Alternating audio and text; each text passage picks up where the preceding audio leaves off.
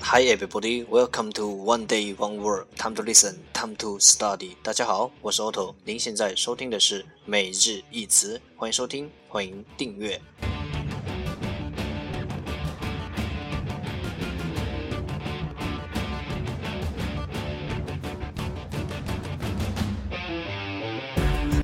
让学习英语融入生活，在途中爱上你自己。节目内容会更新于每日十五分钟英语微信公众号、新浪微博、百度贴吧，在国外社交网络 Facebook、Twitter，我们的名字叫每日十五分钟英语。更多精彩互动尽在每日十五分钟英语微信群，等你来加入我们哦。不管晴天还是雨天，让我们一起简单的坚持每一天。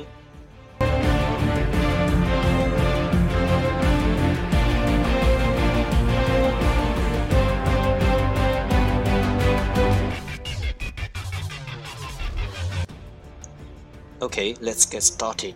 Date 87. Today's word is 今天的单词是 untidy, untidy, u n t i d y, untidy，形容词乱的。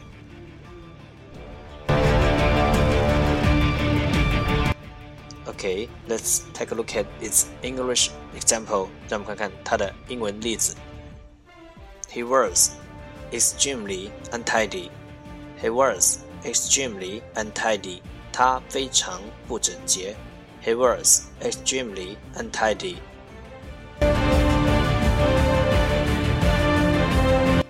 Let's take a look at its English explanation. 让我们看看它的英文解释。Not neat and tidy. 不整洁，not neat，和整齐，and tidy。 不整洁和整齐。Let's take a look at its example again。让我们再看看它的例子。He was extremely untidy。他非常不整洁。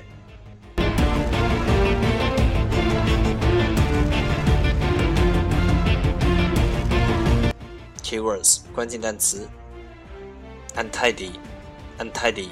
U n t i d y untidy 形容词乱的。